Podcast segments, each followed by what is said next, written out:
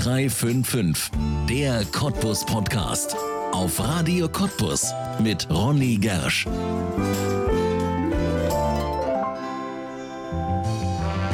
Eine Zeit vor unserer Zeit liegt direkt vor unserer Haustür. Über 1000 Jahre in der Zeit zurückreisen, das geht im eigenen Auto in nur ein paar Minuten.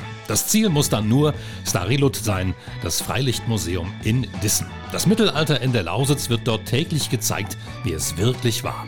Als Slawen hier in einer kaum bewohnten Gegend von Ackerbau und Viehzucht in in die Erde gegrabenen Grubenhäusern weitgehend friedlich gelebt haben. Die Geschichte ihres Lebens ab dem 7. Jahrhundert erzählt Erik Panknin. Seit Februar ist er der neue Museumspädagoge in Dissen und von Kopf bis Fuß auf Mittelalter eingestellt.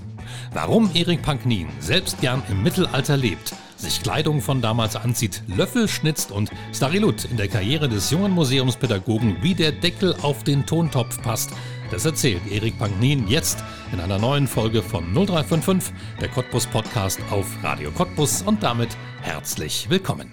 Erik Packnin, herzlich ja. willkommen in 0355, dem Cottbus Podcast. Schön, dass du da bist. Hallo, ich freue mich auch. Ja, das ist eine sehr schöne Sache, die wir jetzt hier haben, weil wir über etwas sprechen, was schon lange, lange Geschichte ist. Das ist also alles, sagen wir mal so, das sind Fakten. Da ändert sich nichts mehr dran. Das ist alles schon gewesen. Wir reden über Starilut in Dissen. Ja. Und wer das nicht kennt, wie erklärst du, was das ist? Äh, Starilut in Dissen ist äh, der Freilichtbereich des Heimatmuseums Dissen und äh, wir versuchen, äh, slawische Geschichte lebendig zu machen. Also quasi die Frühgeschichte hier in der Lausitz zu vermitteln, wie es wahrscheinlich ausgesehen hat. Man muss ja immer viel spekulieren, aber hat trotzdem eine reiche wissenschaftliche Basis, auf der man fußen kann. Und anhand derer versuchen wir halt dieses Leben vor grob 1000 Jahren plus minus 200 Jahren quasi äh, lebendig zu machen, den Gästen zu vermitteln.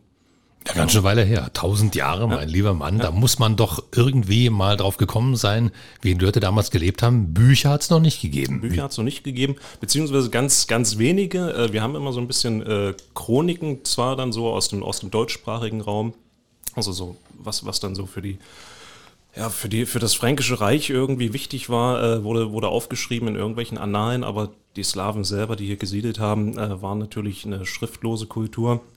Und ähm, da müssen wir uns ganz viel auf archäologische Funde verlassen, auf Ausgrabungen, auf äh, Fundstücke, Scherben. Äh, Pfostenlöcher sind da immer ganz, ganz beliebt bei den Archäologen. Also quasi das, was von den Haus Häusern überbleibt, mhm. äh, sind, sind Bodenverfärbungen und äh, mit denen müssen wir dann halt arbeiten, beziehungsweise ich als Museumspädagoge habe dann das Glück, dass ich mich schon auf die, auf die, Archä auf die, auf, auf die archäologische Arbeit quasi äh, verlassen kann, darauf einfach zurückgreifen kann. Die Arbeit ist quasi schon gemacht für mich und ich äh, ja, braucht er nur noch in den Büchern wälzen. Ja, du bist derjenige, der es vermittelt sozusagen, genau, der genau. die Geschichte wieder erzählt. Ist die Geschichte denn schon komplett erzählt? Wissen wir schon alles oder gibt es vielleicht noch Überraschungen hier bei uns in der Lausitz, mit denen man vielleicht nicht rechnet? Erwartet man da noch was?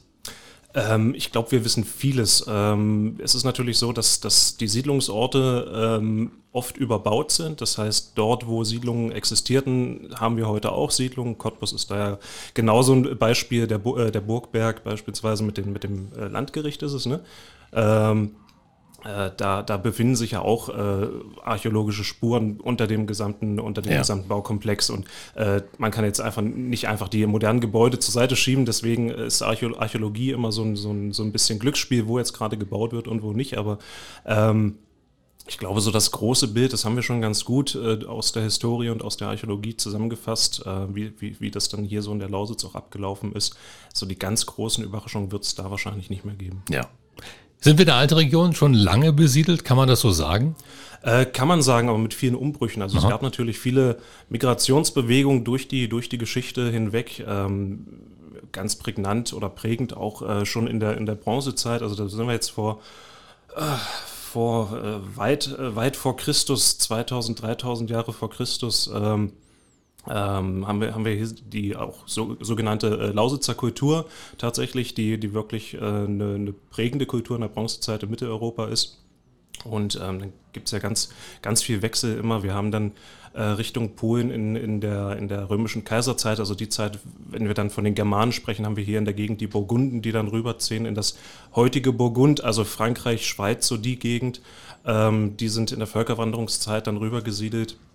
Und ähm, ja, am Ende der Völkerwanderungszeit, also so um 500, haben wir dann hier einen relativ leer gesiedelten Raum eigentlich in der Lausitz. Da ist wenig los. Äh, die meisten Siedlungen äh, brechen irgendwie ab, fallen brach. Und ähm, dann so, ja, eigentlich kann man sagen, so ab 700 fängt es dann hier wieder an, dass, dass diese slawische Aufsiedlung passiert. Das Interessante ist, die Slawen ziehen erstmal an der Lausitz vorbei, mhm. also sehen wahrscheinlich ja. diese kargen Böen und denken sich so, oh nee, hier nicht, wir gucken mal, ob es woanders noch schön ist. Ja. Ähm, aber so ab 700 haben wir dann äh, auch hier wieder diese, diese slawische Aufsiedlung, dass sich Siedlungen nachweisen lassen. Und anfangs alles relativ schlicht, kleine Häuschen, schlichte, unverzierte Keramik und das wird dann im Laufe der Zeit alles wieder ein bisschen schöner, bis wir dann so im 10. Jahrhundert, also ab 900, ähm, oder ab Mitte 900, die diese slawischen Ringwallburgen bekommen, mhm. die hier die ganze Lausitz durchziehen. Also Radusch ist ja da ein ganz ja. markantes Beispiel, aber wenn man ein bisschen guckt, findet man die eigentlich an jeder Ecke. Also auch äh, Silo gehört ja mit zu Cottbus. Äh, da gibt es ja den, den Überrest äh, so einer slawischen Ringwallburg und ähm, Striso, der Nachbarort von Dissen, ja. also gehört ja Dissen, Striso ist ja Einheitsgemeinde. Ähm, auch da haben wir Reste und wirklich innerhalb weniger Kilometer liegen diese Ringwallburgen oder Überreste dieser Ringwallburgen immer verstreut. Und da hat man schon so ein, so ein Bild von so einer Lausitz, die eigentlich von vielen kleinen Herrschaftszentren, so Kleinfürstentümern, sage ich jetzt mal salopp, durchzogen ist im Endeffekt. Ja. Nun scheinen wir ja schon ziemlich viel über unsere Lausitz zu wissen. Das bedeutet, es muss ja auch einiges gefunden worden sein, um das Wissen sich anzueignen, mhm. um das zu entdecken. Was davon ist denn in Dissen zu sehen? Was kann Starilut zeigen? Ähm, Leider nicht die, äh, leider nicht die archäologischen Originalfunde, die sind dann meistens im Landesmuseum oder vor allem in den Magazinen. Also so, ich sag mal so über 90 Prozent der Funde sowieso landen im Magazin, die bekommt der normale Besucher gar nicht zu sehen. Ähm, aber wir versuchen äh, Rekonstruktion der Lebenswirklichkeit zu zeigen. Also wie haben die Menschen damals gelebt? Das heißt, wir haben Hausrekonstruktionen bei uns im Freilichtbereich es sind äh, fünf sogenannte Grubenhäuser. Grubenhäuser, die relativ typische Bauart der frühen Slawen hier im, im Frühmittelalter. Ähm, eingetieft in den Boden, äh, so einen halben bis einen Meter ungefähr.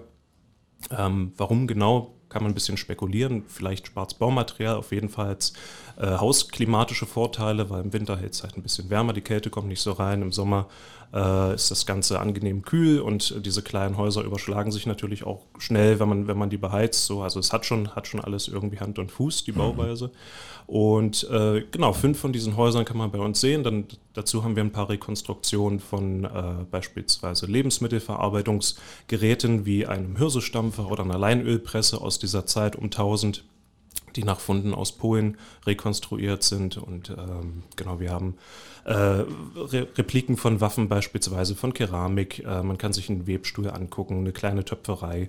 Und äh, wir haben natürlich auch so Belebungswochenenden, wo dann Handwerkerinnen und Handwerker da sind oder, oder Kämpferinnen und Kämpfer, äh, die dann auch nochmal äh, dieses ganze Bild ein bisschen lebendiger machen, wo man dann halt nicht nur unsere äh, meist etwas leeren Häuser äh, sieht, sondern dann halt wirklich auch ein bisschen Leben im äh, gesamten Dorf, also wirklich so ein, so ein, ich sag mal, buntes Dorftreiben herrscht. Ja, das klingt alles unglaublich spannend. Kommen die Leute, schauen sich das an, sind sie daran interessiert? Auf jeden Fall. Ja. Ähm, also es kommt immer so ein bisschen drauf an, wie die Wochenenden sind, ne, wie, viel, wie viel im Umkreis auch los ist, aber gerade wenn wir dann so unsere Museumsfeste haben, ähm, die Saisoneröffnung oder, oder auch den Saisonabschluss, äh, das, das zieht natürlich äh, jung und, jung und alt, sage ich mal. Also gerade die Kinder, die, die kommen dann immer, um, sie nennen es immer Ritter anzuschauen. Ne? Also Ritter haben wir natürlich nicht hier, äh, da, da sind wir noch ein bisschen entfernt äh, zeitlich. Aber äh, genau, das ist immer ganz spannend, gerade für die, für die jüngeren Besucher. Aber äh, ja, auch, ich sag mal, die ältere Generation ist dann immer ganz fasziniert.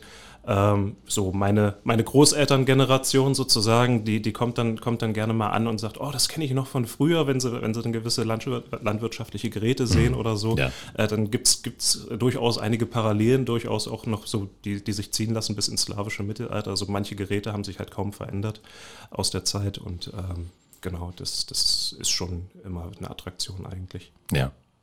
Jetzt merkt man, dass du darüber sehr begeistert sprichst. Du bist selbst aber noch gar nicht so lange Museumspädagoge, zumindest nicht in Dissen mhm. beim Freilichtmuseum, beim Freiluftmuseum.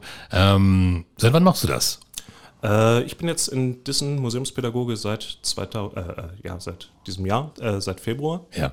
Genau, und ähm, in den ganzen, in das ganze, in den ganzen Themenkomplex bin ich eigentlich reingeschlittert. Äh, ich weiß nicht, wie, wie viele vielleicht auch über Living History und Reenactment, äh, das ist so als ja, also um ein paar äh, Fremdworte hier einzuwerfen.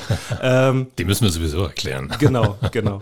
ähm, ja, also es fing eigentlich an so, wie, wie vielleicht bei vielen anderen auch, äh, dass, dass man so gerne mal auf den Mittelaltermarkt mhm. geht und ja. auf solche historischen Veranstaltungen und ähm, irgendwann wollte man dann auch mitmachen. Man hat die entsprechenden Freunde dann getroffen, die schon aktiv waren und ähm, dann stand für mich relativ schnell fest, ähm, ich möchte nicht nur so Gaukelei im Mittelalter machen, nicht, nicht nur so Spaß im Mittelalter, sondern es sollte schon irgendwie so ein bisschen historisch angelehnt zumindest sein. Das, das mhm. war damals mein Ansatz.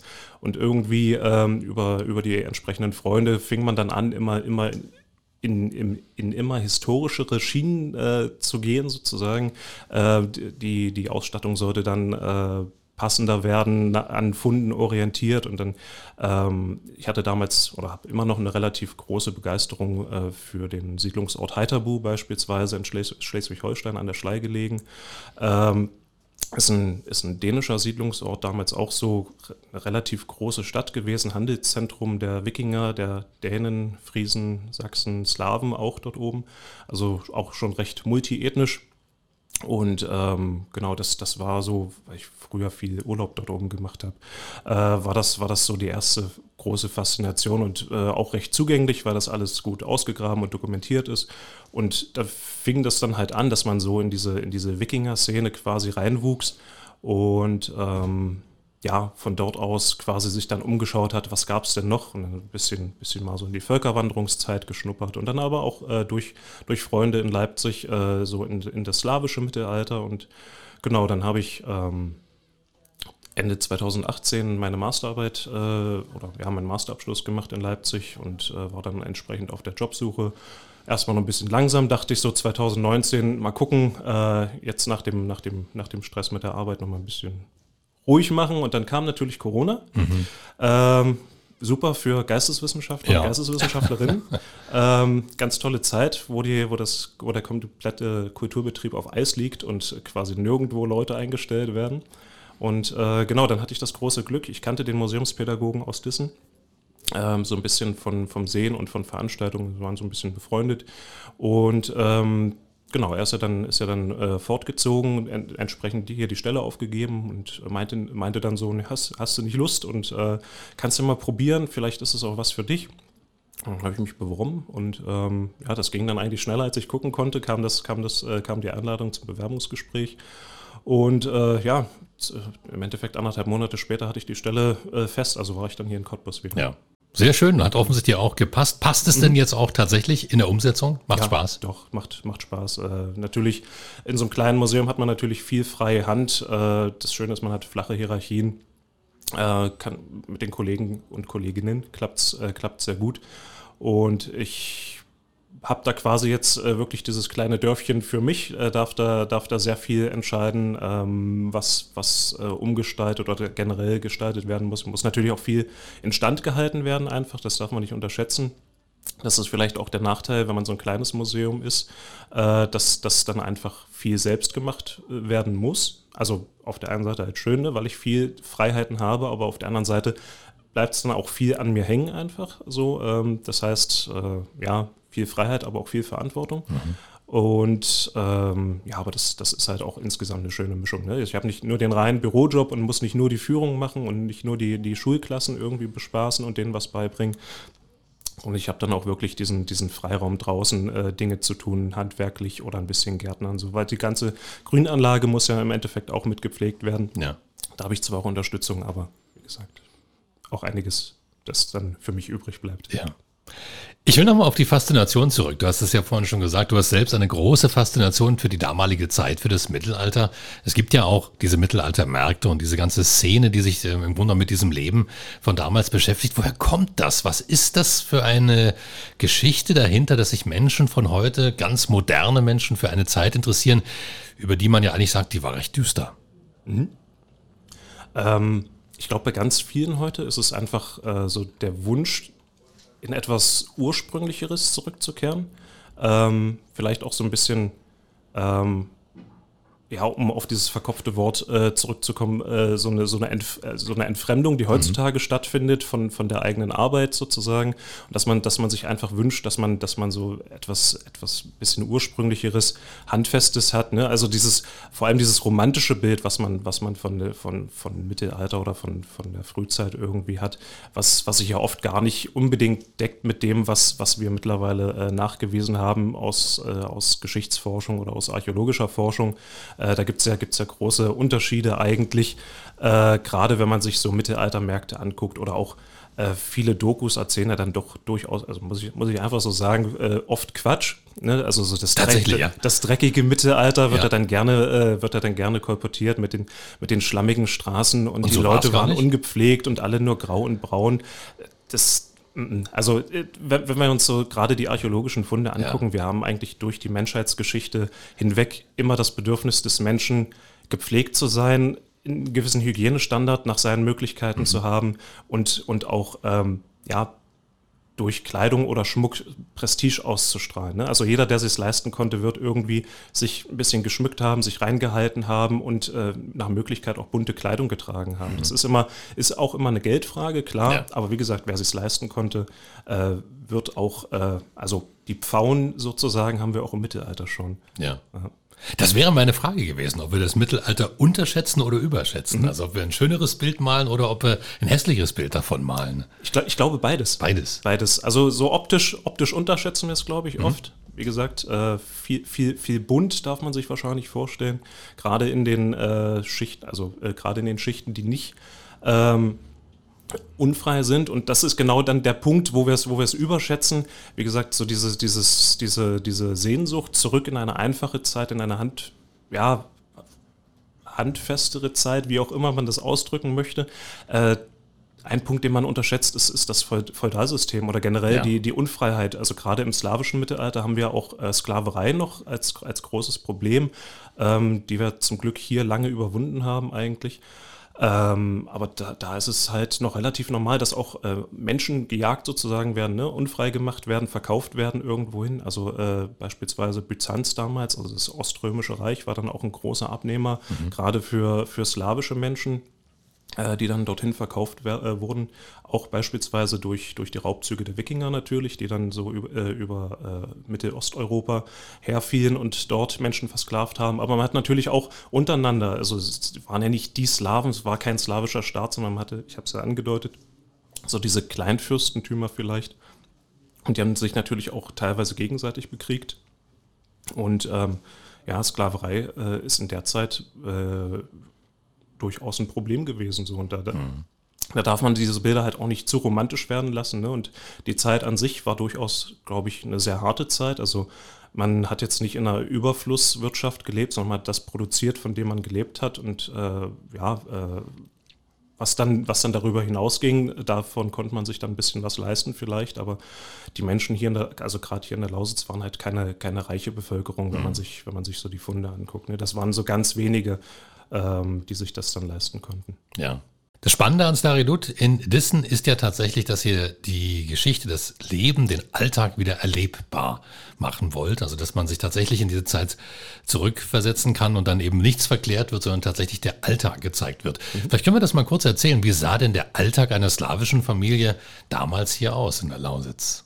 Wovon haben die gelebt? Wie mhm. sind die aufgestanden? Morgens mit dem Hahn oder gab es noch gar keine Hühner? nee, ähm, Hühner, also Hühner wird es äh, wahrscheinlich, sehr wahrscheinlich gegeben haben. Die haben wir auch tatsächlich äh, durch diverse Knochenfunde dann aus verschiedenen Siedlungen äh, belegt. Äh, generell waren die slawischen äh, Bevölkerungen hier äh, waren, waren Ackerbauern und Viehzüchter. Also man hatte eine Agrarkultur hier. Ähm, genau, man, man hat äh, den, den Ackerboden bestellt und ja, wie du schon sagst, äh, man, man wird wahrscheinlich so mit dem, mit dem ersten Sonnenstrahl oder mit dem Hahnenschrei aufgestanden sein, sich einfach so ein bisschen am Tageslauf orientiert haben. Und äh, das, das, den Großteil des Jahres über wird man wirklich den Acker irgendwie gepflegt und bestellt haben, ähm, Aussaat, Ernte und so weiter.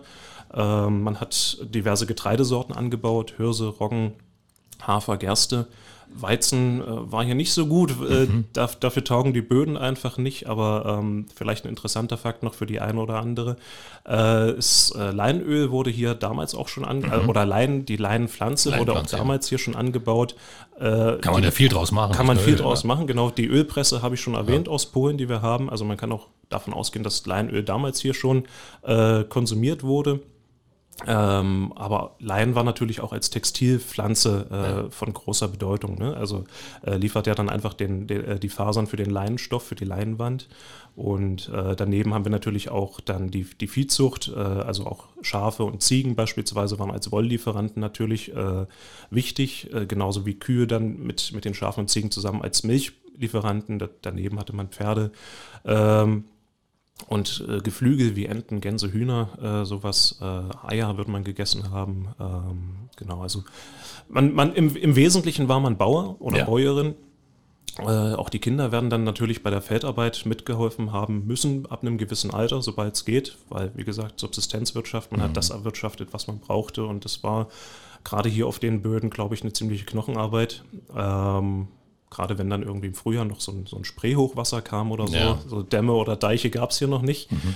Ähm, und ansonsten, ja, ähm, genau, ansonsten wird man dann natürlich gerade über die Wintermonate, wenn man dann draußen nicht mehr viel zu tun hatte, äh, drinnen sich die Zeit äh, mit, mit Handwerk vertrieben haben. Also so große Töpfereien pro Dorf, ein Töpfer und ein Schmied äh, ist, ist aus der Perspektive unsinnig, sage ich einfach mal so salopp, ähm, weil der hat dann wenig zu tun. Der kann ja. sich davon ja nicht ernähren, von dem bisschen, was er dann produzieren muss. Und entsprechend äh, wird man sich Töpferei und äh, auch so kleine Schmiedearbeiten vor allem als Heimwerk vorstellen müssen. Das heißt, man hat einfach zu Hause getöpfert oder, oder dann, äh, wie gesagt, so kleine Messerchen. Das ist jetzt nicht so das Riesending, sowas mhm. zu schmieden.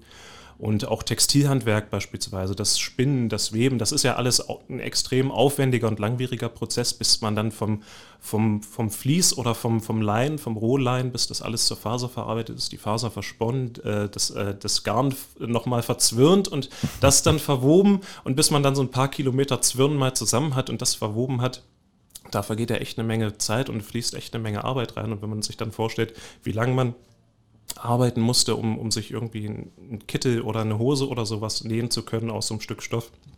Ähm, dann hat man ganz andere Relation, als wenn man heute irgendwie für 5 Euro ein T-Shirt kaufen geht. Ne? Ja. Ähm, da war die Kleidung, Kleidung einfach viel wertvoller.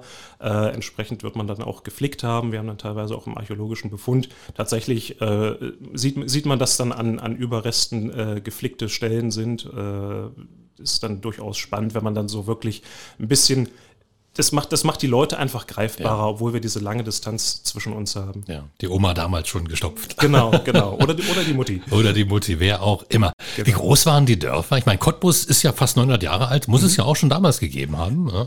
Wird, wird es auch damals schon gegeben haben, genau. Ähm, das ähm, mit, den, mit den Dörfern, das schwankt natürlich. Es wird kleinere und größere Siedlungen gegeben haben. Aber man kann so davon ausgehen, dass, dass in so einem Dorf wie, äh, wie Starilut beispielsweise, beziehungsweise dann auch äh, das, das frühe Dissen, äh, dass man da so mit 50 äh, bis 60 Leuten ah, ja. rechnen kann. Mhm. Also so, weiß nicht, so ähm, ja, fünf, fünf bis zehn Familien vielleicht. Ähm, also schon eher kleine, gemütliche Dörfchen aus mhm. heutiger Perspektive. Ja. Äh, aber wie gesagt, die Dörfer waren ja auch alle relativ dicht beieinander. Also man hat schon so ein Siedlungsnetzwerk irgendwo gehabt. Äh, man war nicht abgeschieden für sich. Und äh, man hat ja auch nicht, wie man das auch gerne denkt, da kommen wir jetzt wieder zu diesen romantischen Mittelalterbildern, sondern so eine kleine Siedlung abgeschottet irgendwo im düsteren Wald, sondern man hat ja, wie gesagt, hier auch so agrarische Nutzflächen. Man hat ja. die Ecke angelegt und äh, da waren viele Offenflächen. Also das Bild von damals wird sich nicht grundlegend äh, unterschieden haben von, von dem, was man vor allem ja. heute im Spreewald vielleicht ja. noch sieht, von den kleinen Ackerflächen. Klar, diese großen Agrarwüsten, LPG-Agrarwüsten, die hat man nicht gehabt, aber äh, viel Agrarlandschaft ja. natürlich trotzdem. Und wer hat geherrscht? Wer war hier der Chef vom Ganzen?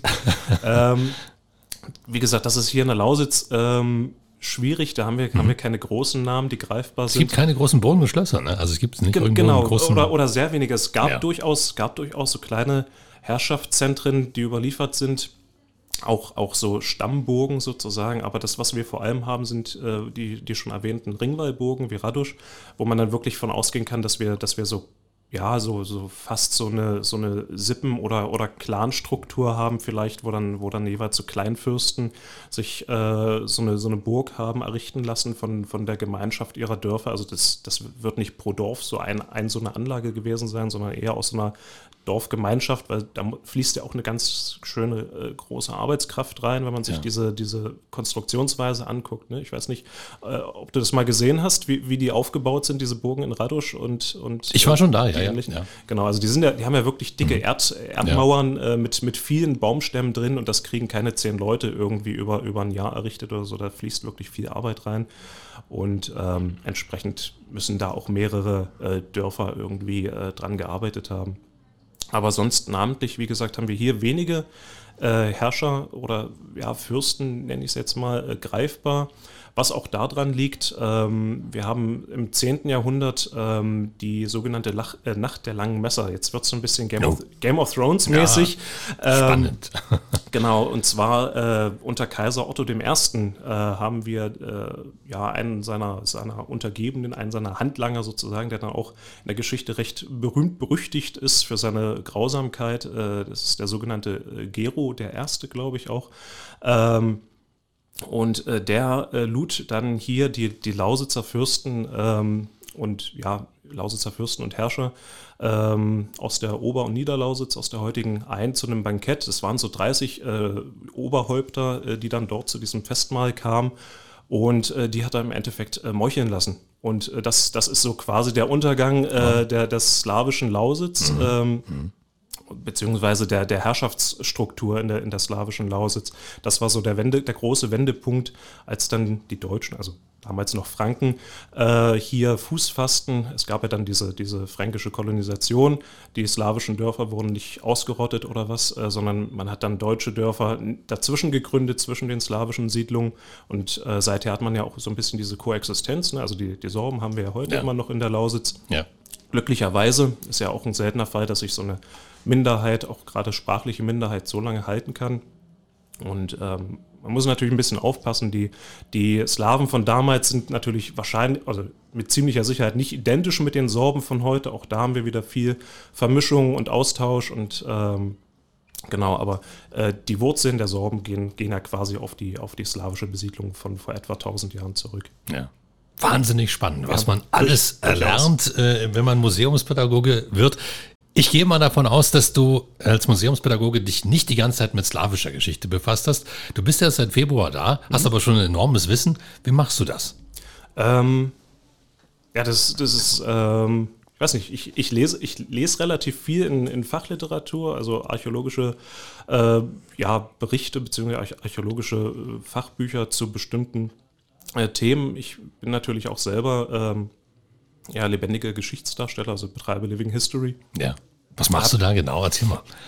Ähm, ja, wir machen, also ich habe eine kleine Gruppe in Leipzig, äh, Smida Verlag nennen wir uns, äh, altnordisch für Handwerkergemeinschaft, weil wir vor allem Handwerk vorführen. Ähm, wir haben angefangen ganz klassisch auf so diversen Mittelalter-Marktveranstaltungen, haben uns aber mittlerweile auch gerade in der Corona-Zeit äh, dann äh, umorientiert und fahren jetzt eigentlich ausschließlich oder mehr oder weniger ausschließlich auf Museumsveranstaltungen, waren entsprechend auch 2020 gemeinsam hier in äh, Starilut bei uns, also jetzt in meinem Museum mittlerweile. Ja. Ähm, Genau, und ähm, fahren einfach in diverse, äh, auf diverse Museumsveranstaltungen, sorgen auch dort wieder für so ein lebendiges äh, Geschichtsbild, vermitteln Geschichte, vermitteln äh, alte Handwerkstechniken ich beispielsweise schnitze gern, mhm. äh, mache dann, äh, weil es einfach herzustellen ist, äh, auch gerade auf, äh, so, auf so ja, auf, äh, auf Reise sozusagen äh, Löffelrepliken nach historischen Vorbildern.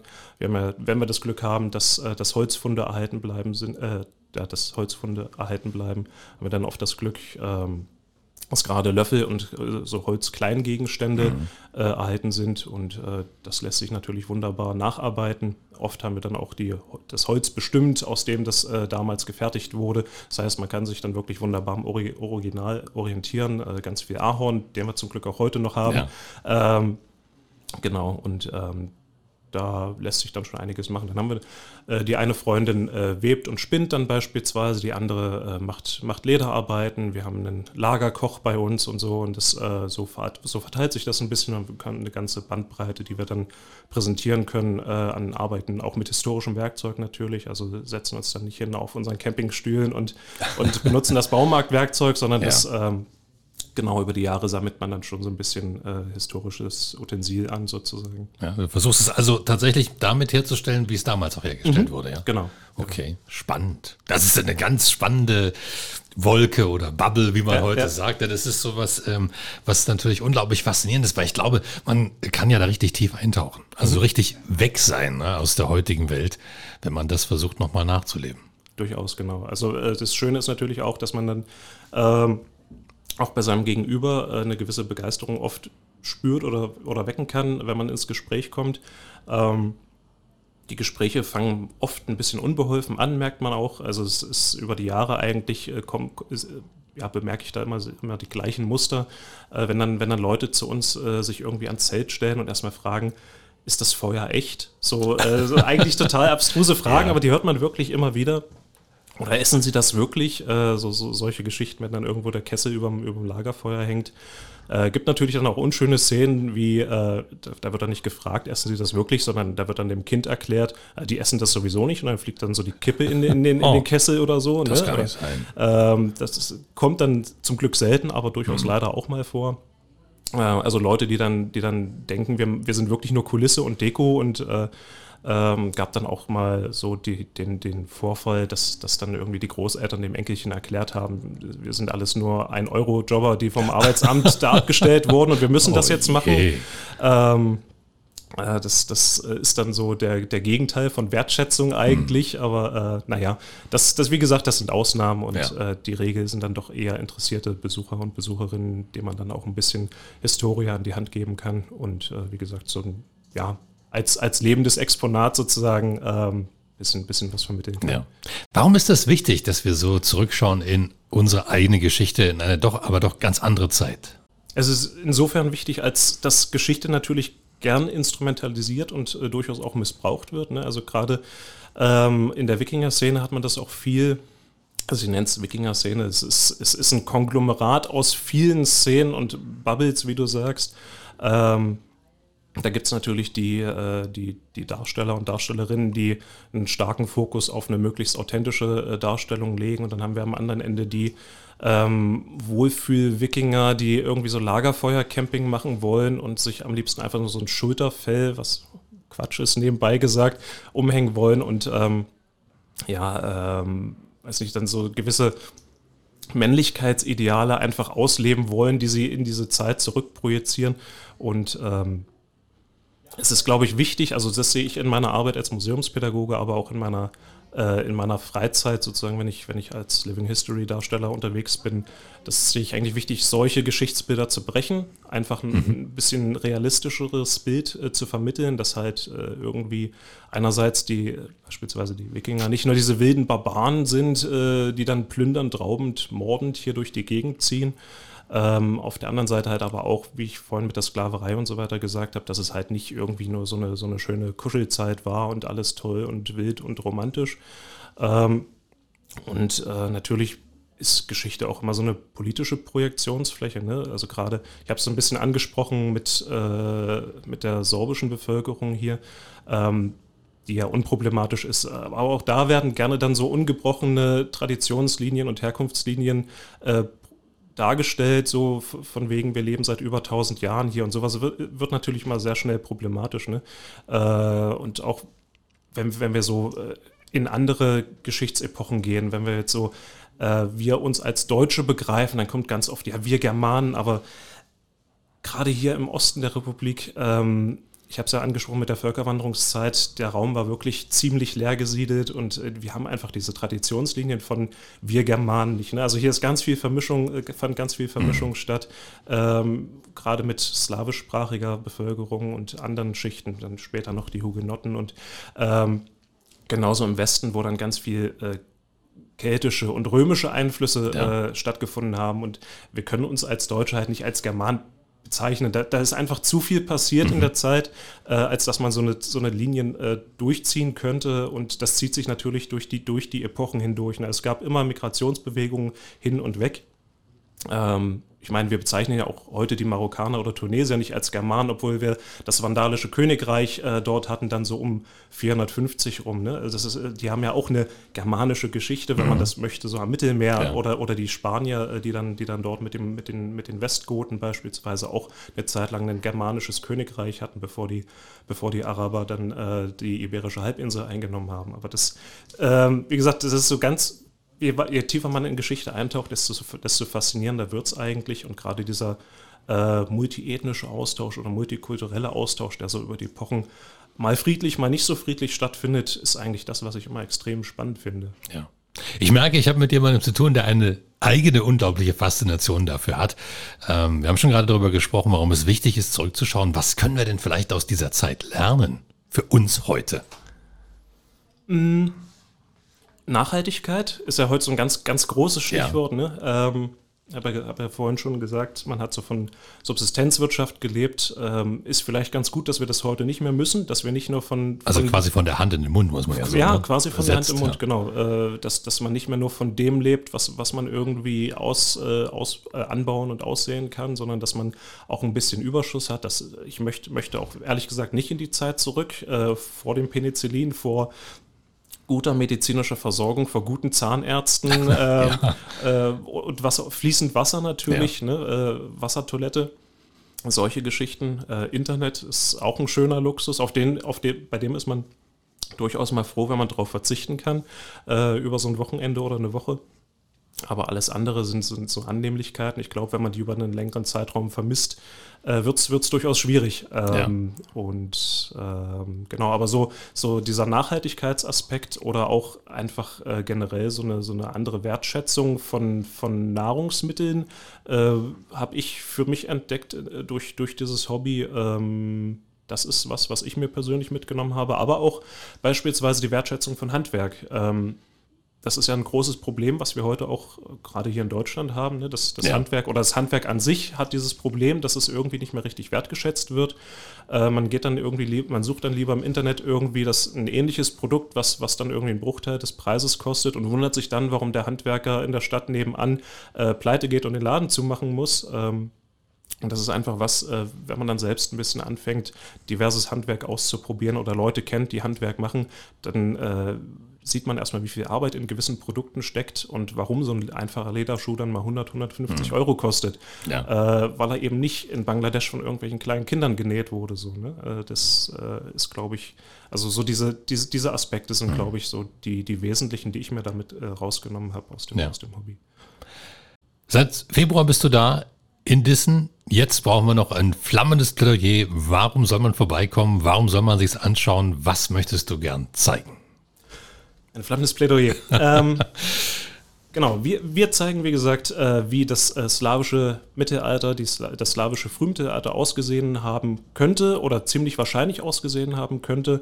Und jeden, der sich so ein bisschen für die Geschichte der Lausitz interessiert, äh, möchten wir da gern an die Hand nehmen. Ich führe dann auch gern durch das Dorf, erzähle noch viel mehr. Ihr könnt äh, mir Fragen stellen, wenn ihr vor Ort seid.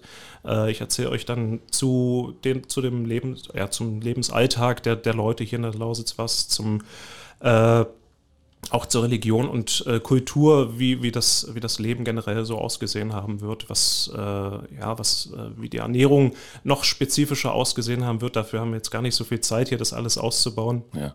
Aber ähm, natürlich haben wir nicht nur mit Starilut äh, die, die alte slawische Zeit, äh, die, wir, die wir darstellen, sondern auch im Heimatmuseum natürlich, wie die Lebenswirklichkeit hier vor 100 Jahren ausgesehen haben äh, oder ausgesehen hat. Da ist ja wenig Spekulation. Vor 100 ja. Jahren haben wir, haben wir zum Glück dann auch äh, bereits Fotos und äh, haben die echten Gegenstände auch bei uns im Museum. Also da wird äh, die, die Epoche auch noch mal ein bisschen greifbarer. Und es ist dann auch wieder schön zu, zu entdecken, welche Parallelen wir zwischen der Zeit von vor 1000 Jahren und vor 100 Jahren haben. Also auch ganz viele landwirtschaftliche Geräte oder Arbeitsweisen gleichen sich da ja noch. Und nochmal zu sehen, welche Umbrüche eigentlich innerhalb der letzten 100 Jahre stattgefunden haben. Das ist ja ganz massiv. Das ist eigentlich so ein Jahrhundert voller Wandel gewesen, ne? das 20. Jahrhundert, wenn man sich überlegt, ja. äh, äh, Radio, Fernsehen etc. fing ja dann irgendwann Zeit, erst ne? ja. äh, innerhalb von kürzester Zeit und dann sind wir plötzlich in der Raumfahrt und haben ja. jetzt das Internetzeitalter. Also das ist spannend und ich weiß auch nicht, wenn, also wenn, ich, wenn ich mir Leute vorstelle, die dann so Anfang, Anfang des 20. Jahrhunderts geboren sind, äh, wenn, wenn, die diese Schritte alle mitgemacht haben, ne, das, das muss, muss irgendwie auch ein bisschen erschreckend sein wahrscheinlich. Ja. Ähm, ich kenne es noch von meinem Papa, als, als der klein war, äh, da gab es noch keine elektrischen Kühlschränke, die hatten dann so diesen Eisschrank im Keller. Ähm, so, solche Geschichten und ähm, ja, Kühlschrank, also ohne Kühlschrank kennt heute eigentlich keiner, keiner meine Wohnung oder äh, dass, man, dass man bei den Eltern irgendwie noch mit im Schlafzimmer schläft. Äh, welches Kind tut das heute noch? Das ist, glaube ich, in den seltensten Fällen irgendwie äh, Normalität. Ja. Dann wünschen wir dir ganz viele Besucher unbedingt mal anschauen, Starilut in Dissen. Kannst du noch sagen, wie ihr geöffnet habt? Wir haben geöffnet ähm, dienstags bis äh, donnerstags von 10 bis 16 Uhr, mhm. freitags von 11 bis äh, 15 Uhr und ähm, samstags, sonntags ist es, Moment, Samstag ist es auch von, von äh, 10 bis 16 Uhr und nein, 10 bis 15 und Sonntag 11 bis 16. Notfalls nochmal äh, on, online gucken, da haben wir die Öffnungszeiten genau. auf jeden Fall. Und jetzt äh, am kommenden Wochenende haben wir noch unser, unser Künstler unter freiem Himmel äh, als kleine Veranstaltung, die wenig, weniger mit dem slawischen Mittelalter zu tun hat, aber einfach so eine kleine Kunstveranstaltung mit äh, diversen Künstlerinnen und Künstlern ist, die bei uns dann äh, ihre Kunst zeigen, äh, auch verkaufen und äh, einfach auch malen, äh, zeichnen etc. Und ähm, am 1. Juli-Wochenende, am 2. und 3. Juli ist das, glaube ich, haben wir dann äh, gerade auch für die Kleinen, aber auch äh, Großen äh, hier in der Gegend unser Märchenfestival, wo dann äh, ganz viel um die Lausitzer Sagenfiguren und Sagenwelt stattfindet. Und wie gesagt, wir haben Märchenerzähler, Märchenerzähler und Märchenerzählerinnen, Musiker da, äh, Puppentheater und alles Mögliche. Und es wird eine schöne Veranstaltung dort in der historischen Kulisse. Also gerne vorbeikommen. Unbedingt dich erleben, das Museum erleben. Genau. Eine ganz große Empfehlung. Vielen Dank, dass du da warst. Gerne, ich habe mich gefreut. Das war 0355, der Cottbus Podcast und du kannst diesen Podcast abonnieren, um keine Folge zu verpassen. Auf radiocottbus.de findest du alle Links zu iTunes, sämtlichen Android-Apps, zu Spotify und auch zu Soundcloud oder du hörst uns als Radioshow. Hier auf Radio Cottbus jeden Sonntag von 10 bis 12 und auch immer montags ab 20 Uhr in der Wiederholung. Mein Name ist Ronne Gersch. Ich bedanke mich auch diesmal fürs Zuhören. Bis zum nächsten Mal.